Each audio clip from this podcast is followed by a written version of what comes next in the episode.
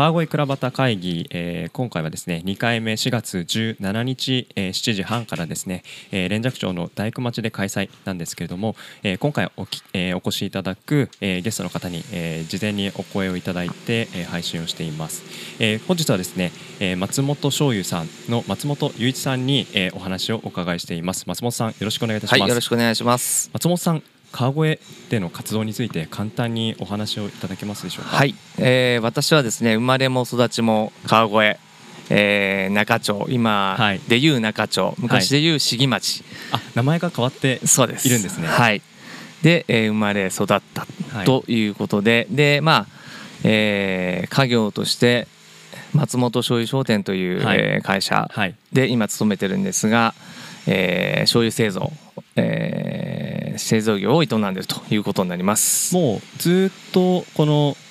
お仕事を、えー、この川越でされていらっしゃるんですか？はい。あの松本醤油自体は、えー、昭和あすみません明治の初めか、えー、横田五郎兵衛という方から、はい、えー、家業を受け継いで、うん、えー始めたということになりますが、まあ、横田家から考えると江戸250年、江戸時代から、うん、えー、続いているということになります。はい、え松本さん自身は、えー、どういかがえーと、僕はですね、えー、まあ家業を継ぐつもりはなかったんですね 実は。そうだったんです、ね、はい。えー、ただですねやっぱりこの川越という町に、えー、帰ってくる気持ちになるんですよね、うん、だからその辺なんですよ。川越にみんな帰ってくる気持ちになれるっていう場所なんですね、うん、なんかちょっと私事で僕も似たような気持ちで今こういった川越倉端会議というのをやらせていただいてるんですけど、はい、松本さんご自身はその川越に帰ってきたいっていうふうに思いが湧いてきた時ってどどんなその心地だ思いだったのかちょっと。やっぱり、うん、えー、もう根本的に自分のふるさとっていうところもあるんだけど、えー、まあ人とのつながりというか、はい、帰ってくればやっぱり、えー、育ててくれた人たちがたくさん街の中にいて、うんうん、えー、仲間たちもたくさんいるっていうところなので、はい、えー、最終的には、えー、ここに帰ってきて、はい、今まで、えー、親父とか、えー、じっちゃんたちが続けてきたものを、うん、えー、引き継いで続けていかなきゃいけないなっていうような気持ちになったっていうのが帰ってきた時の気持ち。なるほどですね、はい。で実際帰ってこられてきて、はい、まあ、今もう取り組みを長らくされていらっしゃると思うんですけれども帰ってきてから気づいたこととか、うん、でその中で今特に力を入れていらっしゃることがあれば、はい、お話しいただきたいなと思ったんですけども。はい、えっとまあ僕が育った時の街の顔とはやっぱり、えー、だいぶ顔が変わってきて良い面も悪い面も、はいえー、あると。でもちろん新しいものを拒むつもりはないんだけども、うん、えー、やはり今まであった川越の良さ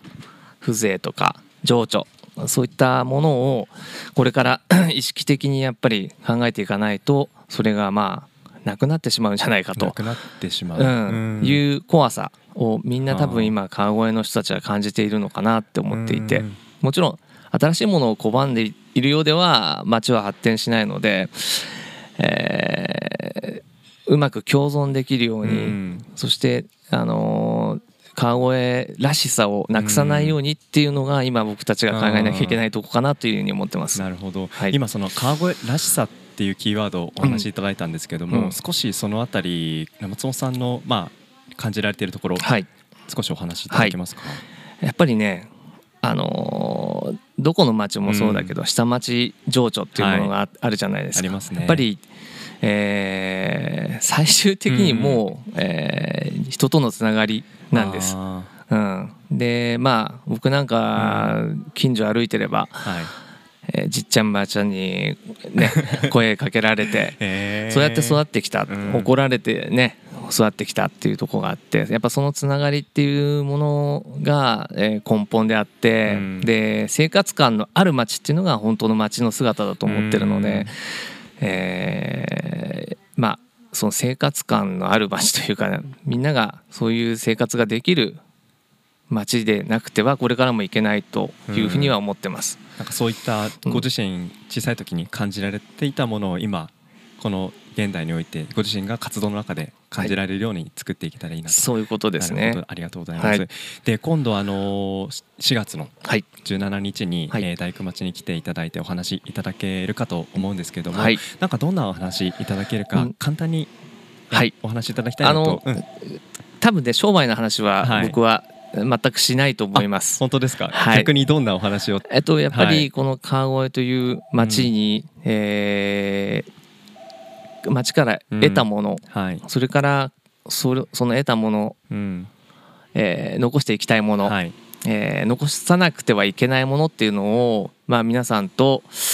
えー、僕の体験をちょっと話させていただいて、うん、皆さんとそういった話が、えー、できれば、はいいいなというふうに思ってます、うん、ありがとうございます、はい、最後にもし松本翔さんないしは松本さんご自身で、はい、まああの少し告知されたいこととか、はい、PR されたいこともしあれば。はい、はい、えっと今ですねまあ川越商店街いろいろあるんですけどもえー、僕私の町内の中町商店街っていうところがですねまあちょっと元気がないんですね。元気ないんですか、はい、元気取り戻したいですね。そうですね、はい、川越でいうとその、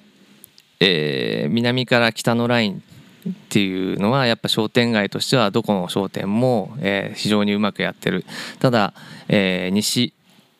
から東にかけての商店街っていうのはなかなかどこも、えー、苦戦をしているようなところなのでやっぱり横のラインっていうところを川越はこれからもう少し、えー、それぞれの特徴を生かしてえー、やっていくっていうのがいいのかなと、うん、なのでまあ今中町商店街の取り組みを結構、えー、僕も携わってやってるんで、はい、えー、その部分は、えー、ぜひ、うん、えー、お話しさせていただいて知っていただければ、はい。うん。えー、いいかなということでこれが PR, まあ PR につながればね いいかなと思ってます。はい。まあでもそういった新しいあの取り組みをですね少しでも多くの人に聞いていただいて何かご一緒できるようなことがあれば盛り上がりにつながっていくのかなと思いますので、はい、はい、そんな倉端会議の、えー、お話にできればなと思っておりますので、はい、4月17日、えー、7時半から大工町で、えーと、お待ちをしておりますので、はい、よろしくお願いいたします。よろしくお願いします。はい、ありがとうございます。ありがとうございます。